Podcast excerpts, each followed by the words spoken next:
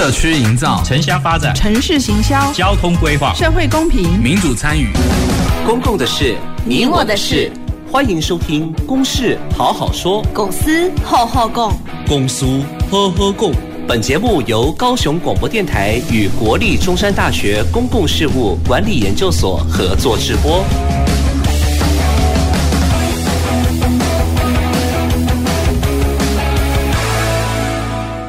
好，呃，各位听众朋友，大家晚安，大家好，呃，欢迎收听《公事好好说》，我是您今天的节目主持人，中山大学公共事务管理研究所谢政勋哈，那当我们每一个礼拜一都会有不同的公共议题来跟大家做分享。那我们也会邀请哦，呃，不同的学者、专家或者是社群团体，呃，或者是公部门代表，一起在这个节目里面一起来做一些交流跟讨论。所以也希望让我们听众朋友对我们生活周遭的一些公共事务哦，能有一些比较深入的了解跟思考的一些管道。好的，那我们今天呢要呃端出来的主题啊，我想套一句现在蛮流行的一个广广告的话语，叫做“今晚我想来点啊什么东西之类的”。好，那当然谈听到这句话，大家都知道跟吃有关系啊，所以我想我们今天呃我们要来谈到的就是这个所谓的食农教育行动力。那当然，为什么叫做行动力？当然意思就是。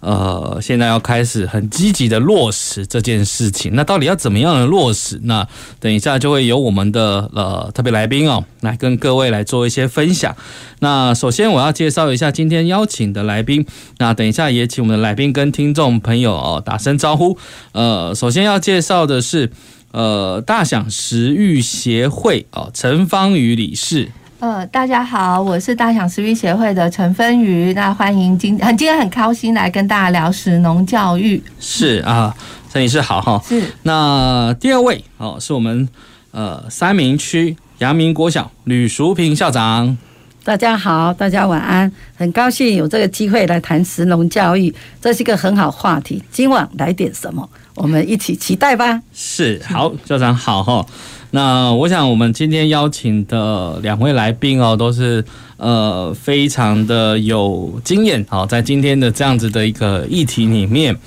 那我想大家等一下也可以呃。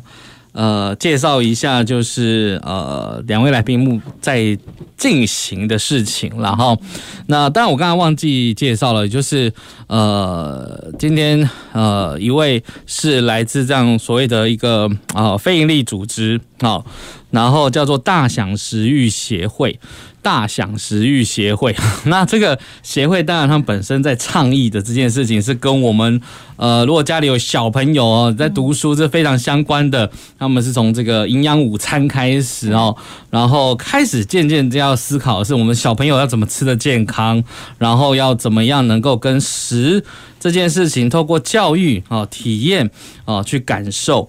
所以，呃，我想，当然，等一下，我们陈女士也可以再给我们多多多介绍一些。然后，那呃，阳明国小吕校长啊，那他是我们这个高雄市这个呃环境教育辅导辅导中心的这个总招啊，非常重要的角色。那当然，环境教育里面也会涵盖这个所谓的食农哦，现在这个非常非常的重要的一个议题。所以，等一下也会请这个呃吕校长好来跟我们的听众朋友一起来做分享。好，那当然，呃，在开始之前呢，我想也可以先做一个说明了，为什么我们会挑这样子的一个公共议题来跟各位做分享。我想吃这件事情，当然大家都很重视哈，大家都应该蛮喜欢吃的。可是到底要怎么吃，或者是吃什么？哈，食物到底是什么？呃，那当然这个东西其实过去来讲，好像跟我们好像有点距离啊。就是到底吃的东西是什么这件事情？那当然也是因为过去有很多的过去台湾曾经也发生过一些食安的问题啦，啊，所以当然也让大家去警觉说，诶，我们吃的东西到底安不安全啊？到底它是从哪里来的啊？那它的过程、制造的过程啊等等，所以当然这个就会让大家开始去关切哦，所谓这个吃的这一项的一个议题。好，那呃，我想呃，台湾啊，在这个今年啊四月十九号啊正式通过这个所谓的食农教育法。哦，那当然。呃，有立法也表示说，当然这样的一个议题啊，是呃是需要非常的被关注啊，然后呃也可以做呃有很多的资源会呃透过这样子的一个法案的一个设定哈，开始来做一些实践，只是说到底。这个法是什么，或者是说到底后面要怎么样去推？我想，呃，应该也还蛮多的一些疑惑啊，所以，呃，接下来我想就，呃，要来请教一下呃大享食育协会的这个呃陈理事，好，那我想要请问一下哦，就是说这个这个到底这个刚刚所谈到的食农教育到底是什么？哈，那它是。因为什么而生的？我想这个是一个大家也蛮想关注，到底食农教育是什么？那为什么要做这件事情？那现在到底一般来讲又有什么怎么去做这件事情？好，你跟我们听众朋友分享一下。好。大家好，其实就如同刚刚呃主持人提到的，其实食农教育，我觉得从字面上来说，就是我们要呃成为一个有意识的一个食物的选择者。但是一个有意识的选择者，他可能不只是呃去选择食物，他要包含对于食物背后的那个生产系统的一个理解。所以食农教育它其实是从饮食、从农业，那当然你饮食农业又会包含跟地方的文化。性的呃事情是有关系的。那我们如果更往前一步来说，其实我们的食农系统其实不会只在自己的呃本地，它其实是跟国际做了很深的连接。譬如说，我们现在在谈呃产业链的部分，或是我们在谈说，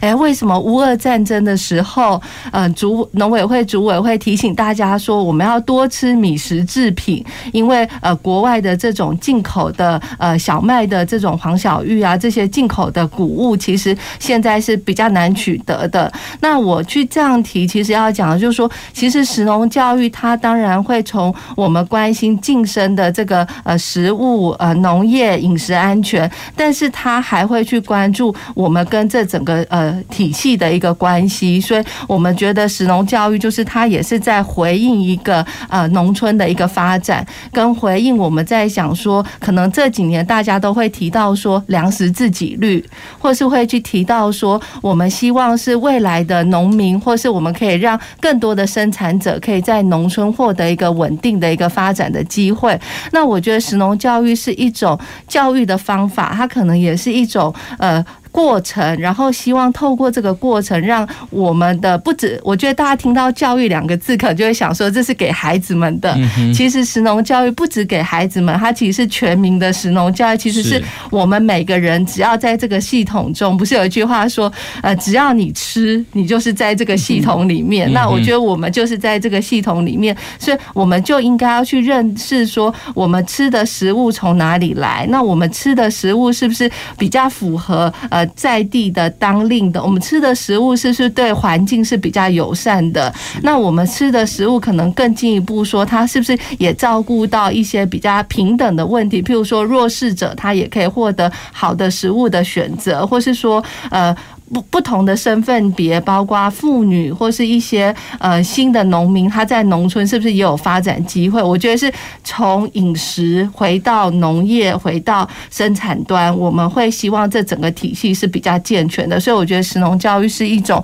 方法。那他透过让在这个过程中呢，去学去学习一些呃跟食农系统有关的事情，跟呃呃呃料理有关的事情，跟呃呃。食物选择有关的事情，然后但是最终我们还是要回到就是饮食农业环境的连接，然后去追促成一个整个社会体系对农业对农村比较长期的一个支持系统。是是好哦，我想这个当然确实哦，食农教育听起来，教育这件事情到底要教育什么 啊？所以刚刚呃，从我们陈理事这边的分享，其实他呃要。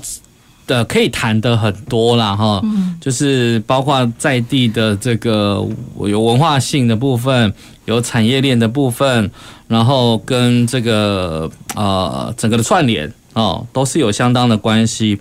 那接下来当然呃当然等一下也可以再更谈多一点，到底一些呃在执行面的部分哈。那等一下我们再说。那接下来我也想请教一下，就是吕校长哈，因为刚刚也谈到这是我们环。环境教育中心啊，这、就是在推环教 啊，这个是很重要的。那就会让我想到，就是像我们有常常会听到什么低碳饮食啊。呃，或者是呃，要减少一些碳足迹啊，哦，在这些采购上面，我想这个跟这个环教可能也有关系。那当然，食农教育也一定跟这些整个的这都有扣连呐，哈。那我想说，在学校端呢，哦，在学校端这边的呃，目前您在学校这边的一些实践的方式到底是是什么？那有没有什么样的一些具体的成果可以跟我们一起分享？嗯，好的。呃，我想从食农教育刚才芬仪理事长的说明啊，其实它就是一个所谓亲所做的体验教育哈，所以呢，从呃，人跟食物跟人跟土地的关系来讲，那学校教育哈，我想包罗万象。是。那神农教育说实在，它也不会归类在我们的一个科目里头。嗯哼。但是最重要的，现在有呃很多的议题可以融入到课程。对。所以呢，我们大部分会从环境教育里面来着手。嗯哼。所以呢，我想现在也是个跨域的年代。谈素养的年代，所以呢，我觉得呃，神农教育啊，本身呢，通常我们在学校里面，其实很早学校就会实施食农教育，但是呢，都会所谓的从植物的生长去观察、去体验，这样开始做起。啊，真正的食农教育法通过之后，我们发现我们必须了解食物的生态、友善的环境，所以呢，我们在教学的过程中可能会从素养的导向的这方面去思考。所以呢，在学校方面，第一个学校有营养午餐，是，所以我们都会选择一天蔬食日。哦，哎，让孩子知道我们要轻食，要能够减少碳足迹，要产地滞销，对，所以学校都有跟延伸消费合作社来购买。营养午餐的食材，所以呢，在这部分我们学校大部分都会做到。那另外呢，我觉得从行政方面哈，可能各校的行政如果支持这一块，那老师在课程上能够结合食农教育，那这样孩子在课堂上就获得很多食农教育的知识。但是很重要的，今年大小文教育基金会呢，推动石农教育的所谓串联这样的一个课程，所以各个校就投入很多的石农课程教育的特色，依照它地方的需要，可能有人在海边就说讲乌鱼啊，那有人是在呃山边，他们讲凤梨呀，好像我们学校就找了一个绿金，然后绿金是什么呀？嗯，毛豆。然后，所以我们就，所以我觉得像户外活动就很重要。所以大小文教基金会会让我们引入了小农，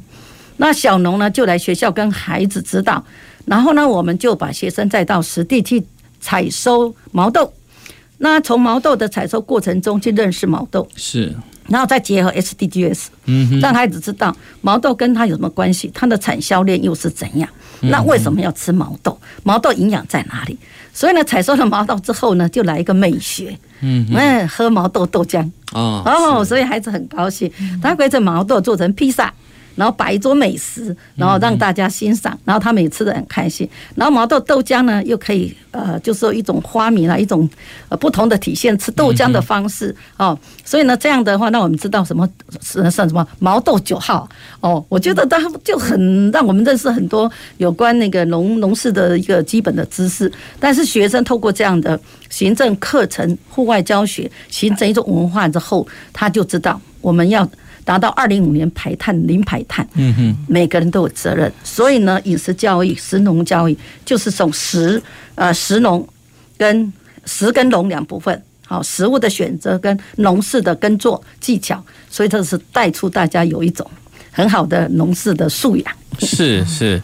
对，我想透过这个呃校长的一个说明哦，大家也让我们了解到在学校端的一些实践哦，就是。呃呃，现在听起来就是有些是跟呃在地的物产啊去做扣连啊，然后把它导入到学校这个场域学习的场域，或者是把学生拉到拉到这个产地啊，拉到产地去做实际的体验。对，就会让我想到像呃校长这边是在推毛豆。哦。那我记得我有接触过，在大寮的社区有听过他们的他们的学校是跟就是介绍红豆，对。啊，在在学校里面也有开辟一些什么红豆田，直接就种在学校，是，然后就让学生去照顾，然后去观察它的一些生生长的一些状态，去学习去了解。我觉得这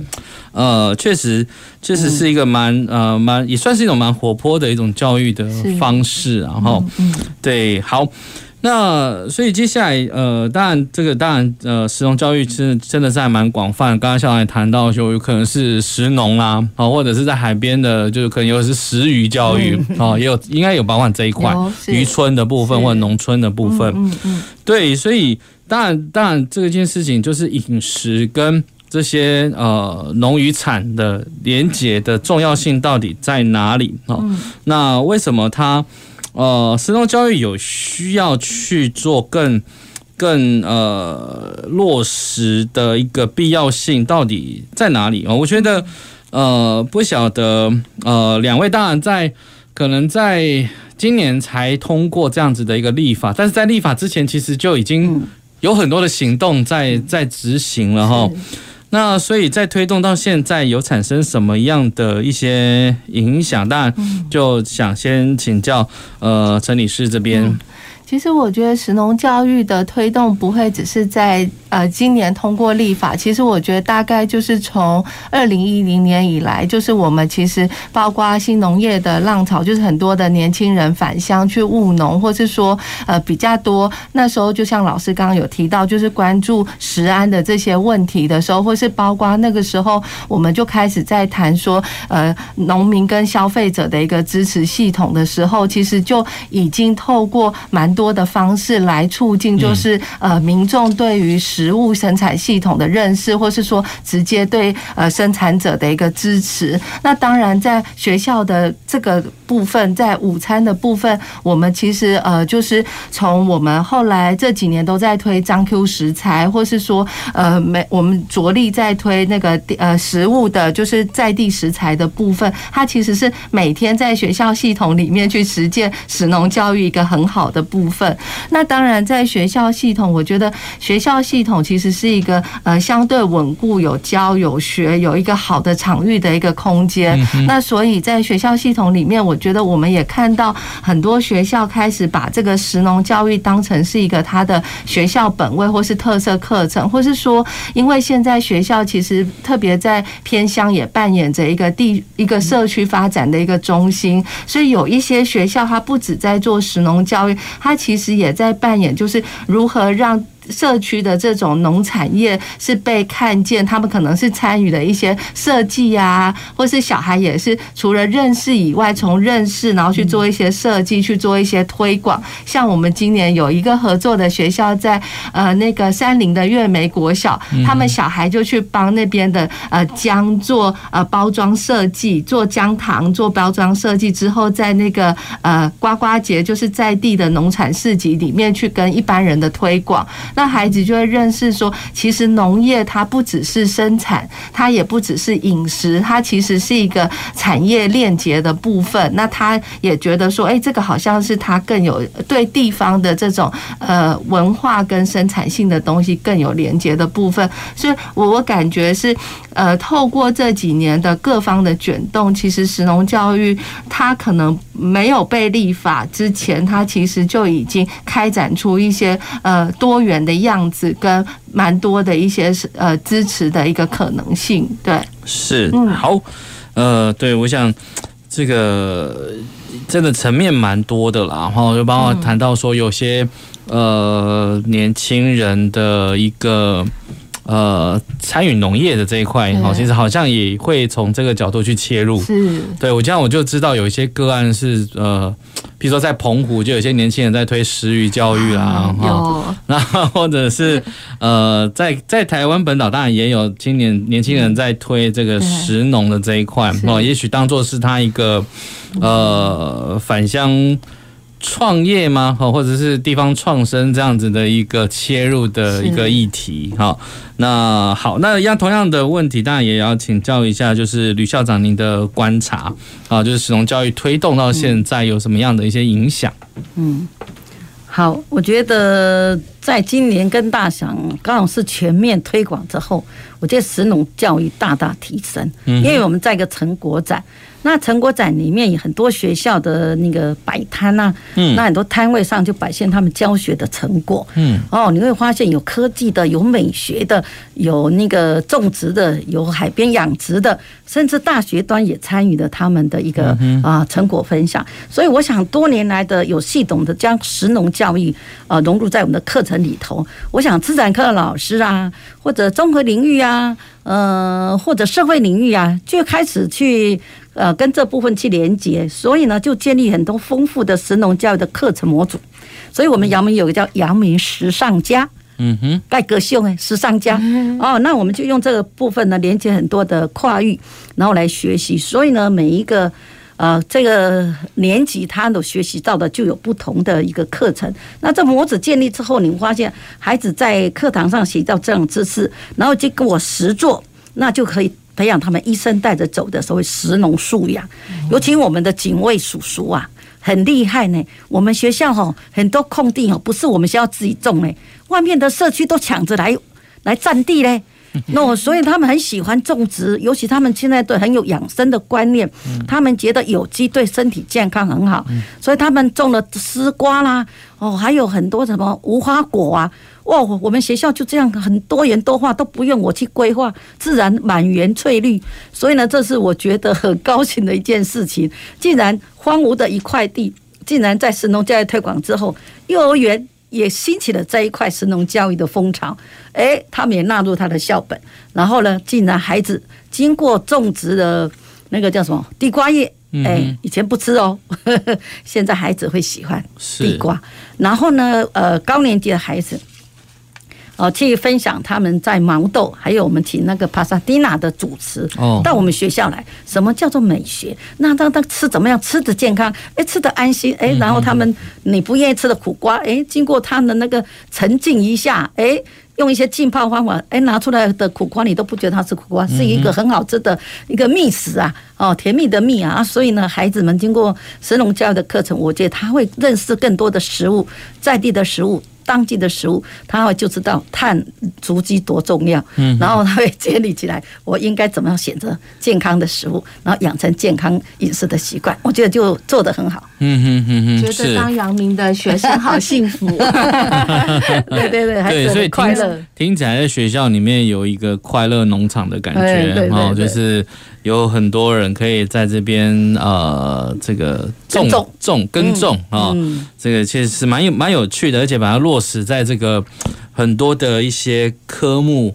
嗯，呃，感觉好像就包括刚刚有谈到有自然科啦、社会科啦这种，好像有对综合领域这种跨跨科系的这样的感觉，嗯，大家可能大家都是在谈的是食农，嗯，但是有不同的不同的一个科，然后来来。呃，介绍这样子的一个面向哦，我觉得这是蛮蛮蛮棒的一件事情哦，可以来落实。那不过刚刚呃，这个校长有谈到，就是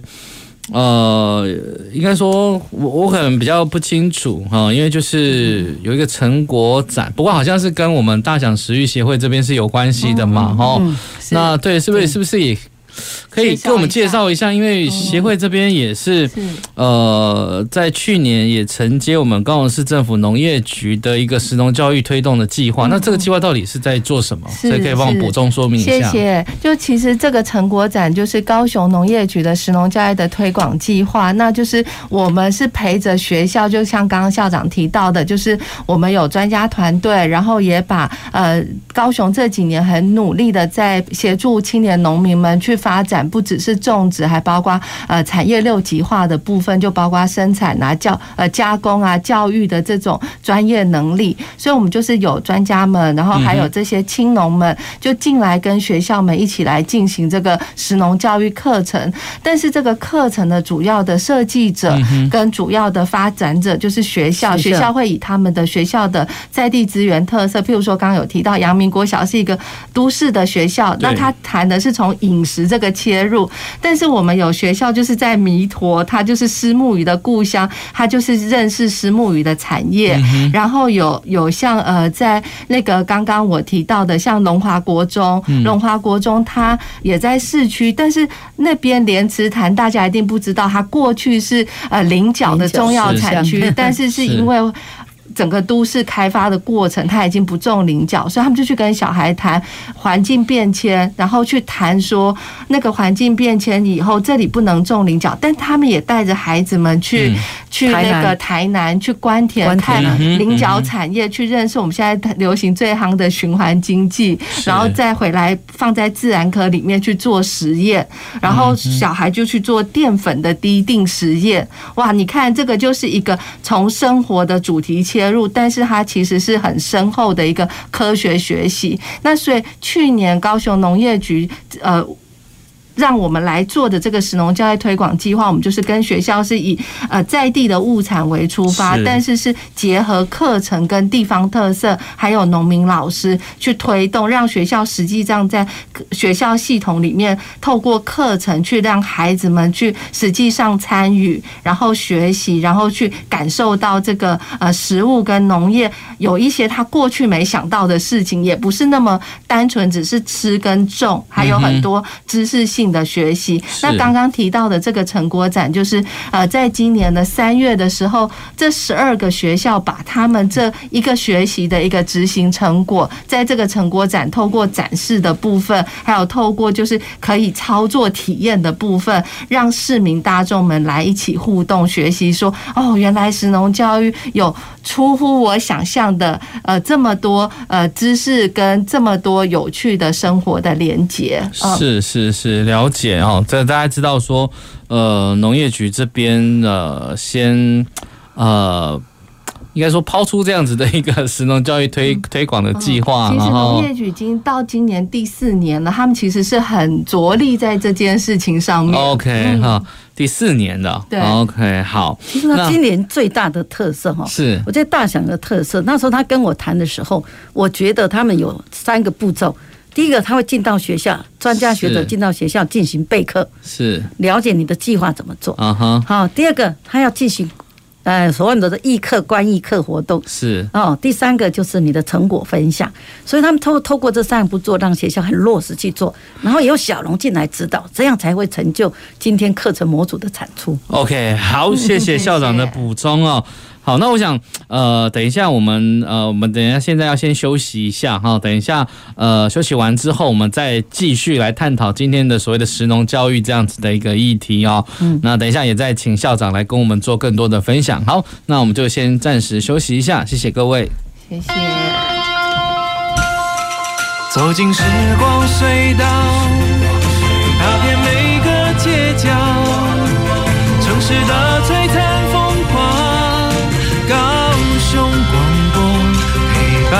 你探索。FM 九四点三。天啊，那间食品工厂好像使用违法添加物哎！食品检举，请打一九一九。哎，这罐头上面的标示不清不楚哎！食品相关咨询，请打一九一九。不管是食品检举、消费问题、中小企业咨询，还是生鲜农产咨询，一九一九一通就够。全国食安专线一九一九一通就够。以上广告由卫生福利部提供。工商服务业的朋友，大家好。六月一号到七月三十一号，请支持一百一十年工业及服务业普查。普查员会佩戴普查员证，提供至受查单位函。您的资料绝对保密，请安心接受访问。五月十八号到六月底前，也欢迎自行上网填报哦。工商普查到底来，台湾经济亮起来。以上广告由行政院主计总处提供。大家好，我是施文彬。防御驾驶就是除了自己遵守交通规则外，也要防范他人因疏忽。或故意违规而发生交通事故，请大家时时保持防御驾驶。不论是开车还是骑车，都是最帅气的驾驶哦。欢迎继续收听最关心你的电台 FM 九四点三 AM 一零八九高雄广播电台。大家好，我是陈淑芳，今年八十三岁，已经打完第三剂 COVID-19 疫苗。打疫苗前要吃饱睡饱，确定身体状况良好。长辈要请家人和照顾人陪同哦。打完疫苗，请在现场休息观察至少十五分钟。回家后继续注意身体状况，多休息，多喝水。我是陈淑芳，请跟我一起接种疫苗，提升保护力。有政府，请安心。以上广告由行政院与机关署提供。随时陪伴着你，你最好的默契。空中串联一起，分享点点滴滴。九十三，九十三，九十三，你最默契的电台。公共的事，你我的事。您现在所收听的是高雄广播电台与国立中山大学公共事务管理研究所合作制播的《公事好好说》。好，呃，欢迎各位听众朋友再回到我们《公事好好说》节目现场。那我们今天再跟大家分享的公共议题是跟食农教育有关系啊。那接下来，当然，呃，在休息之前，当然，呃，先了解了一下，其实，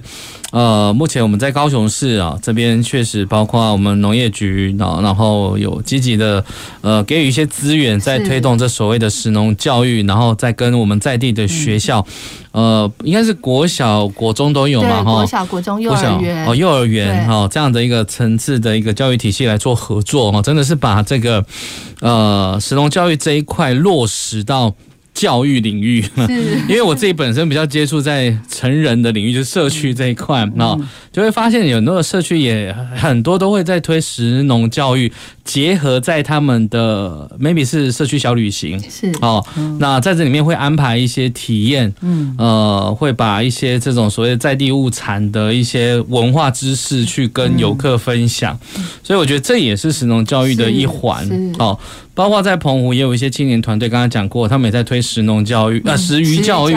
然后当然跟澎湖这边的学校有做一些合作，他们就去学校里面去推，呃，教小朋友去认识呃海洋的一些。些这些生物也好，或者是这些鱼鱼类啊也好，所以我觉得这个感觉起来现在是一个很很很普遍性的一个一个行动啊。不过我想，我想我自己也蛮好奇的，这个从。过去推石龙教育到现在，那应该会有碰到一些问题吧？好，这样的一些困难到底是什么？嗯，难道就是我们立法之后就可以解决一切问题吗？我不晓得哈。所以，呃，就过去的经验来讲，我就是想要请教一下，呃，先请教一下我们陈理事哦，就是到底可能过去单位，呃，就是协会这边在。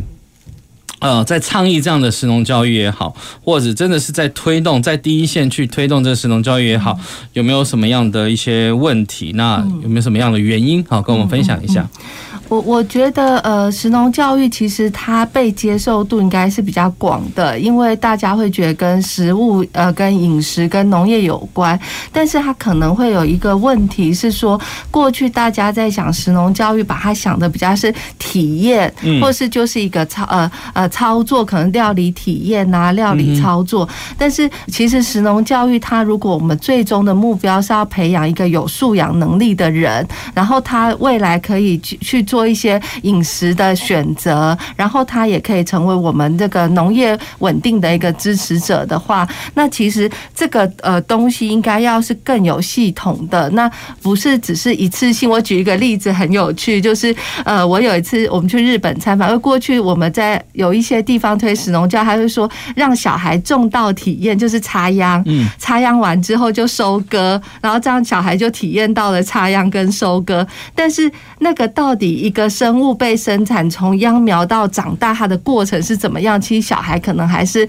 呃不理解或陌生。那我之前去日本呃参访他们的食农教育，一个我印象很深的是，他是在长野县的一个小学校。那那个学校的孩子们都是呃农家子弟，但他们去做食农教育的时候，他们是让小孩从水路整备哦，就是从呃清理那个水路的淤积物，然后去整田，然后种东西，然后然后管理收获，然后再去做他们参加当地的祭典，然后把他们种的在地品种的这种糯米放到这个祭典上面去做贩售，所以它是整套的体验之后参与，它不只是体验，是整套参与之后，孩子们就跟我们讲说，他们其实觉得农人的智慧好了不起，其实是不只是呃一个种东西的人，他其实要了解科学的，他要了解水文的，他要了解天候的。那我觉得食农教育，我们过去会把它比较，因为是食安的关系，可能会把它变成是一种饮食教育，或是一个动手操作的教育，或是说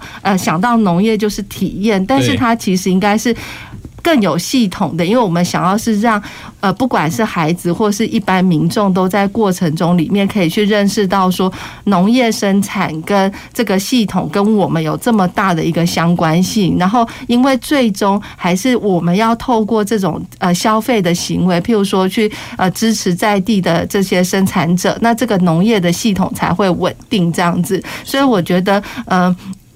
呃，我们现在立法过了之后，我觉得其实是说，让这种更全面的推广跟倡议应该要更更有力道一点，因为它可能要让食农教育它可以被教跟学，或是我们要去培养国民的素养是什么这件事情，可以让他讲得更清楚。那当然，在不同的部门领域，他可以去参与的部分也就会很多。譬如说，刚刚老师有提到说，食农教育是跨科的，那其实食农教育也是跨。政府部门间的合作，它不只是我们想象中的是呃农农业部门，它其实你看它，如果我们最直接想到跟饮食有关，它就会跟卫福部有关。是，那它跟教育部，因为跟午餐也非常有关，那它可能也会跟我们的多元文化有关。譬如说，我们都在谈说食物的平权这件事，那台湾有这么多的一个不同族群的参与，那其实食农教育也会跟文化有关。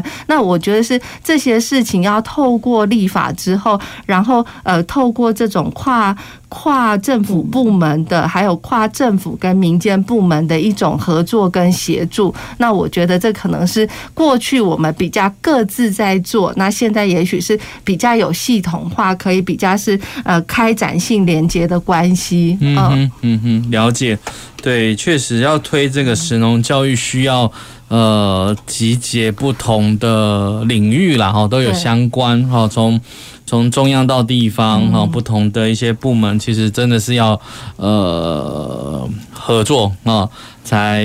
可能会达到一个整体的一个提升的效效果。好，那不过当然刚才谈到我们今年才。通过这个神农教育的这个法规啦，哦，那但我们已经晚了日本大概十七年。我看资料是二零零五年，日本就有食育基本法这样子。那我就很很有趣，我就看了它的一个资料，它里面有一个目标，就是说，呃，培养对食物的感谢之心这样的这样的用词哦。对，那我刚才又提到了 keyword，包括。呃，吕校长也有谈到哦，或者是呃，我们陈理事也谈到这个所谓的食农素养，哦，食农素养这样的一个关键字。对，呃，我觉得这个是很有很有意思的哦，很有意思的一个关键字，就是要。因为很多包括什么美学的素养啦，嗯、这些 对。哦，我觉得这也是一个真的很很有趣的一个关键字。要以后是要让我们的下一代能够提升或者是具备这所谓的食农素养这件事情，去呃关当然不只是刚才讲的是很简单说啊，关于吃这件事情啊，包括食物背后食材背后的一些意义、嗯价值哦，是需要被被理解的。好。那在我这里想请教一下，就是吕校长，就是在学校端的这样推动食农教育，然后过去到现在以来，可能有没有什么样的呃，大样什么样的问题哈？这也可以我们跟我们分享一下。好，呃，我们在谈素养，什么叫素养？我都说像麻花一样，嗯哼，就是知识、科技和态度三个要把它扭在一块儿。所以呢，这个素养怎么达成啊？那就刚才陈理事长他讲到龙华国中，他们用采铃摇，对不对？我们去采菱角，那很多小朋友们的经验很少。所以呢，他们到了关田之后，哎，坐着那个小船，然后知道菱角是长在叶面上、叶面下、水上还是路上，哎，他真正去看就了解了。那采收完呢，还要水煮啊，嗯哼，哎，怎么煮？那怎么辨别它的呃成熟度啊？是，还有经过之后，它食用完毕，这个壳呢，哎，你发现跟美玉来结合，它还是可以做成菱角的一种，呃，它是一种。碳化，碳化之后，它会变成可以放在厕所里面，变成一个 叫做什么除除臭除臭剂。哎呀，然后他们就一刻成像我们这个香包一样，做的那么漂亮。是，所以呢，在这样一个教学历程，其实有没有困境？我们当天我们两个都有去看他们的教学观摩。嗯嗯，自然领域要做教学者，美术老师要做美术铸造者，哈，美美学的指导者。但是呢，在导师的过程当中，我的课程国中升学压力这么大。哎，这个食农教一排就是八节课或者十二节课，你用掉我这么多的课程，对于国中生学来讲是一种压力。那我们在学生将这些食农课程，说实在，在学校学生的学习时间也是有限，所以真的是要在我们课程规划的时候就排进去，就是有这样课程的一个规划之后才。容易实施啊，不然的话，你说临时插入这个神农教育是很难的哈。这是在国中国小都有这样的困境。是。那另外呢，学校呢，有的绿地有限，有的是很多绿地。啊，那绿地怎么样的管理治理，这是一个石农教育的一个另外一个题材。哦，学校的人力现在也都缩编了，哦，职工也有限，但是怎么样透过这样的跟呃户外的一些学校外面的一个单位，像我们学校有跟真古德基金会，那真古德基金会它有一个延伸种的植物栽种，那我们学校老师刚好有一个是台大森林系的。然后这个透过他的学长的帮忙，哎，他就找了很多延伸物种的树种。我们现在讲说那个减热固碳嘛，要植树嘛，所以呢，就很多的物种在我们学校呢找到空地，他能找到那地方都是我很意外。他还告诉我怎么样修剪树木，这个树的特性在哪里，然后配合现在呃教育部也用植物牌嘛。那所以怎么样去爱护树木？怎么样去认识树木？我讲这个也是要落入课程来实施。所以呢，这个嗯，食农教育啊，在学校里面真的要找到呃热心的行政、热心的老师、热心的课程规划者，还有热心的这些户外机构，像热心的校长，哎，一起来合作，才有能够创立我们所谓有素养的下一代。是，哎。这真的是刚才呃校长也谈到了哈，真的要呃把石农的呃课程哦融入到原本学校的一个课程安排，真的当然其实可能不是那么的容易。那当然可以像刚才讲到了，国中生也有他的一个 升学压力，呃是有一些压力存在，呃对，所以这个也是一个一个呃。这可能很难克服的问题了啦，哈。好，那所以，所以当然刚才讲说，呃，当然，呃，高雄市有这么多学校啦，包括国小、国中或者是幼儿园，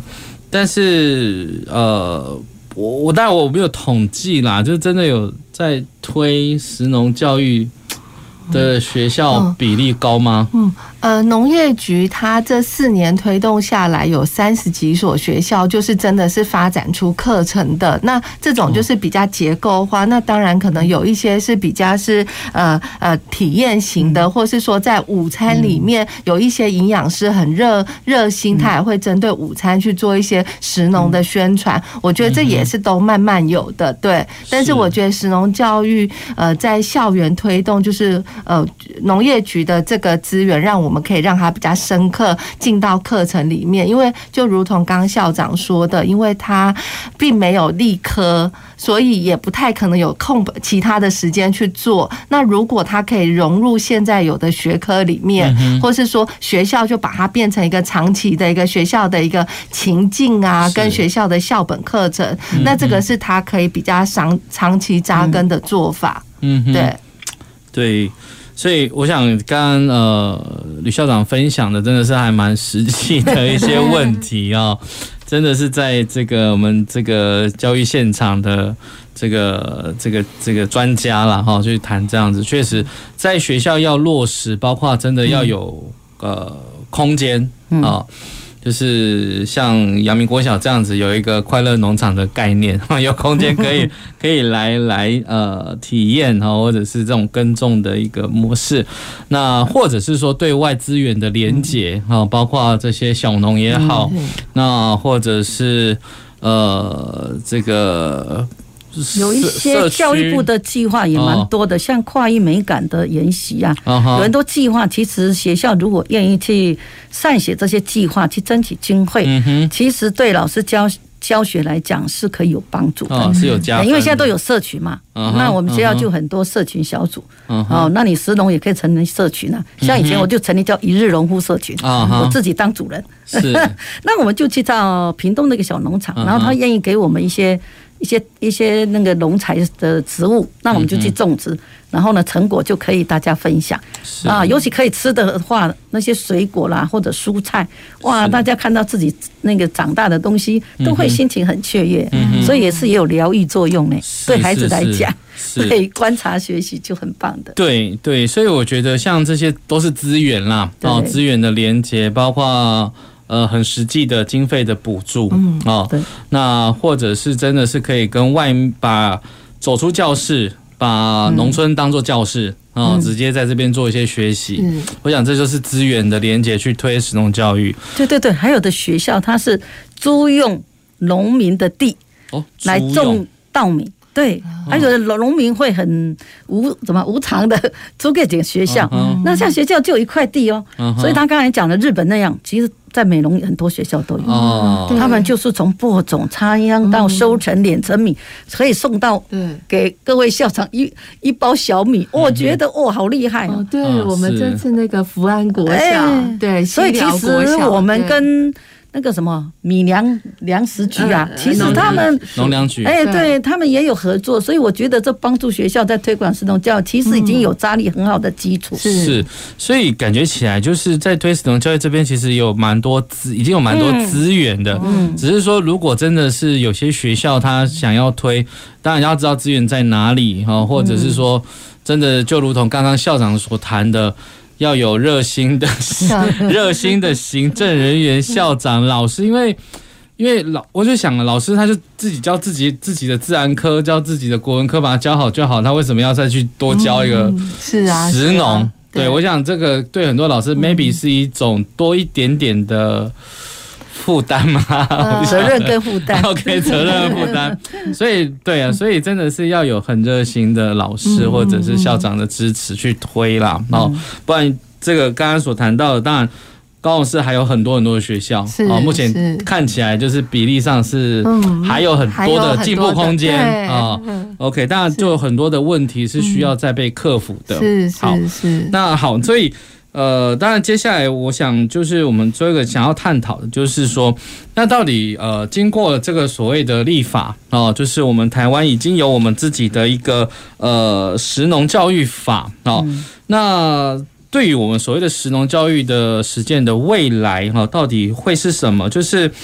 这个法通过了，那未来又怎么样去落实这样的一个推广啊？不晓得，呃，同样的问题，等下问呃，请教两位，就是有有没有什么样的建议给呃公部门或者是或者是民间的团体，有没有一些资源的一些呃建议？然后当然，首先也先请一下呃陈理事。是，其实我觉得食农教育法过了之后，它里面有一条很棒，它就是说要促进饮食跟农业的连结，然后鼓励全民去参。参与农林渔牧业里面的一些食农相关的一些体验活动跟一些参与，这样子，我觉得他是呃，除了呃把孩子的教育那一块以外，其实是让全民来进到这个食农的一个系统里面。所以，譬如说呃，这个呃，欢迎大家去参与很多的这种食农体验。其实过去我们像刚老师有提到说，农村旅行啊，或是我们会有一些农场会办一些亲子体验活动啊。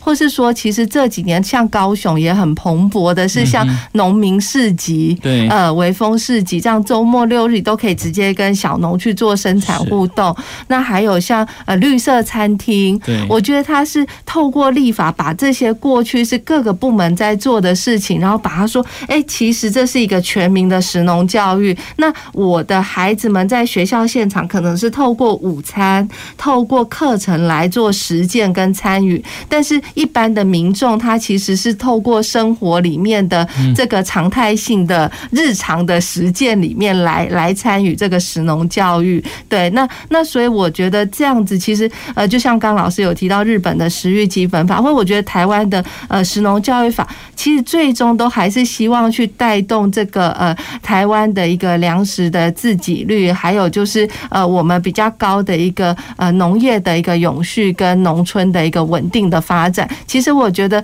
食农教育它不只是一个教育的方法手段，它最终其实还是会回归到国家的一个农业的稳定跟安全的这件事情上面。所以，所以我觉得呃，现在呃立法。立法过了，我觉得其实是刚好是让我们把这个食农教育更全面的来来思考，以及是不只是在呃孩子们身上，而是在一般的民众，然后各个政府的支持系统底下，我们可以怎么来推进这件事情？对，所以我会觉得食农教育会是一个行动性的食农教育，那食农教育也应该是全民的，然后跨部会的一个食农教育，这样子才会让。大家都参与在其中，或是说我们现在常常会提的永续发展的部分，其实我觉得食农教育就是最好回应永续发展的，因为永续发展目标里面可能第二点在讲说，呃，消除饥饿。那其实消除饥饿，它后面全部谈的是说要支持永续的农业，然后十二项在谈就是负责任的消费生产，这也是我们可以实践的，或是十四十五在谈水下生命。在谈路遇生命，这个其实谈的都是一个系统的稳定跟一个呃呃资源的多样性。那我觉得这都是农业系统跟我们的饮食系统就在里面。对，是是，对，所以感觉这个推呃推食农教育，把它很落实在地，其实也是一种跟国际接轨的一种 一种现象啊。我觉得这是非常好的一件事情哦。好，那我想也是请教一下，就是呃，吕校长这边有没有对于这个所谓的实农教育的未来，好，不能再次在教育领域哦，会什么样的一个期待？嗯，我想我今年参加第八届环教奖的一个选拔，获得全高雄市的优等第一名，然后参加全国赛。那在这一个互初选跟复审的过程当中。哦，大家会谈到永续发展的未来。嗯，那刚才理事长也讲很多，农业发展、永续发展的未来，真的潜藏了很多回到生活面。嗯，所以呢，我们环保署现在不不是推动全民绿生活吗？是，我们要吃的够绿，我们要玩的够绿，我们要宅的够绿，我们要行的够绿。所以呢，我觉得这些呢就可以。跟农业是很有关系。嗯，那神农教育呢，在学校里头，其实呢，我们只要建立一个共识，然后呢，其实它回归到跟我们饮食很有关系，因为每天大家都要吃嘛。啊，那现在大家的团购也是很厉害的。嗯，所以呢，我觉得从这个方面去建立大家的全民的观念，我觉得很好。所以呢。啊，吃的够力，怎么样在食物的选择安全上，如果能够透过课程去影响孩子，那影响孩子，影响家人，那这样的话就构成一个一个社区面。所以呢，都对于未来我们在跟社区的结构上，那我知道我们学校附近有个家乐福最大的超商，嗯，他们的有一个在地行销的方式，就是他的。呃，农产品啊，它的食物是有食物里程的，是会透明化的。那我希望跟它结合，因为目前我们在推动环境教育，也希望孩子能够友善环境，不要拿塑胶袋，他只要跟。跟那个厂商说，我不要拿塑胶袋，我们会帮他盖个章，他集满一个章，我们会赠送奖品，所以厂商都热烈支持，每次都校长继续做，这个很好。所以呢，我们发现这个样友善的环境也是友善的食物。那这样孩子在选择食物的旅程，他就知道啊，他就会去注意到每一个食物为什么是在地化比较好，为什么对我们碳足迹的呃。关怀面它也会增加，所以排减碳啊，哦，注意呃随手关灯啊，还有我们学校还有绿屋顶。哦，公务局有一个绿屋顶，我争取了一些经费，然后呢，评审走到我的屋顶之后，发现，哇，真的是过一关过一关，都有桃花源了。因为我有我有花，有树木，有小草，然后经过转弯，他会看到我很多的。呃，食物的植栽，他们会说：“哇，你们老师很厉害。”我说：“这都学生老师认养的，我没有强迫。”所以你会发现他们种呃有种玫瑰花的，有各各种的蔬菜，有的我还叫不出来，那红公菜呀这这一类的。哎，你会发现透过孩子去观察去指导。哎，其实生活中不是很快乐，你不要把它当一件很痛苦的植栽过程。哎，你会觉得赏心悦目。所以小朋友都说：“校长，我们妈妈阿嬷都在屋顶种菜。”哎，所以我想这也导致说我们怎么样从这样过程当中，真的是。呃，透过环保环保署的他们的全民绿生活，大家一起来做，来行动起来。那我想，这个食农教育的食农法的通过，支持在地农业产地滞销，减少食物的浪费，强化饮食跟农业的连结。哦，然后学校跟呃各个机构大家能够合作，那这样友善生产啊消费，这样会让我们的农业哈友善生产，就习物敬天，嗯，习资源就会。自然在我们的生活中产生。嗯哼，是，谢谢谢谢谢校长的分享哈。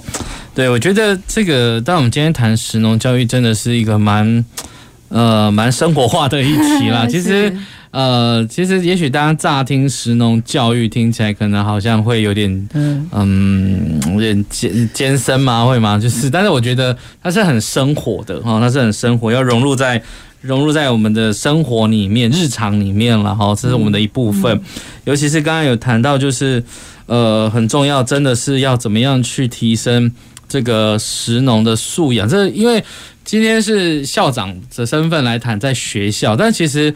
食农食农素养的提升不只是在学校啦，哈，因为在社区的场域也很多，在我们的生活的场域，包括刚刚有谈到，就是呃绿绿绿餐厅、绿色餐绿色餐厅、农民市集，对农民市集，像我们高雄有很多有有机的消费者市集啦，有神农市集啊，有微风市集，那其实这些都是算是呃。算是就是很多我们在地的农民的直接的贩售的一个概念。那当然，它还跟这所谓的碳足迹，或者是跟很多的这些呃食农的一些知识是有关系的哈。我觉得这都是非常非常棒。它不只是在学校，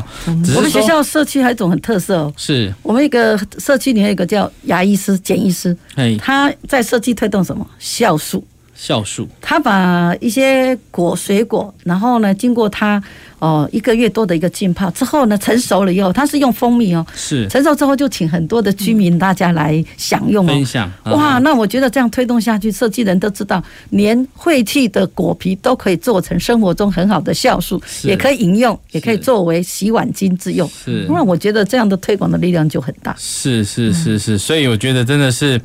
呃，食农教育希望它是一个全民运动啦，哦，它不只是在在学校要扎根啊，这个透过教育的力量，让它升值在我们的下一代的心里面。那我觉得对大人来讲，他也需要去去了解这件事情啊，要怎么样去呃吃在地、吃当季啦。哈，我觉得这是很重要的一块，包括。呃，尊重或者是去重视我们农村的生产文化。啊，我觉得，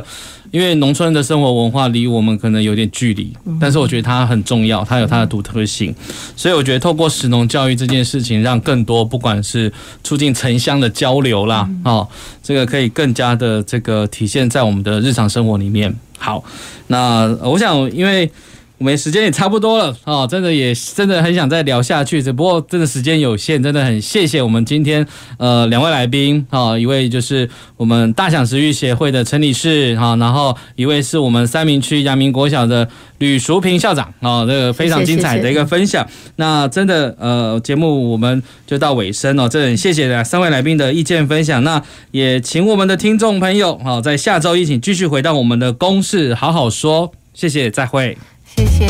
再会，谢谢。公事好好说节目由高雄广播电台与国立中山大学公共事务管理研究所合作制播，每周一下午五点三十分进行到六点三十分。谢谢您的收听。